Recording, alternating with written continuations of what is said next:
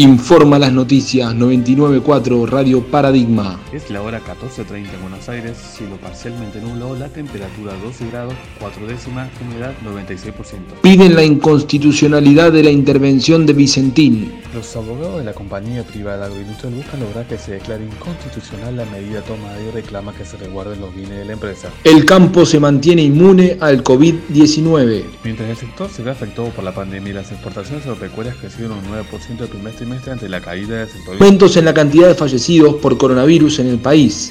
La suma asciende a 886 en las últimas horas. El Ministerio de Salud, liderado por Guinés González, anunció 8 nuevas muertes en el país, de las cuales 5 corresponden a hombres y 3 mujeres de entre 55 y 87 años de edad, residentes en la ciudad de Buenos Aires. La compañía aérea LATAM se despide de Argentina.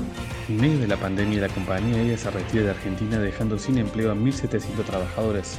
Con lo que respecta a los que hayan comprado un pasaje de cabotaje, se les devolverá el dinero en los próximos 45 días y se reprogramarán los vuelos internacionales para el próximo año.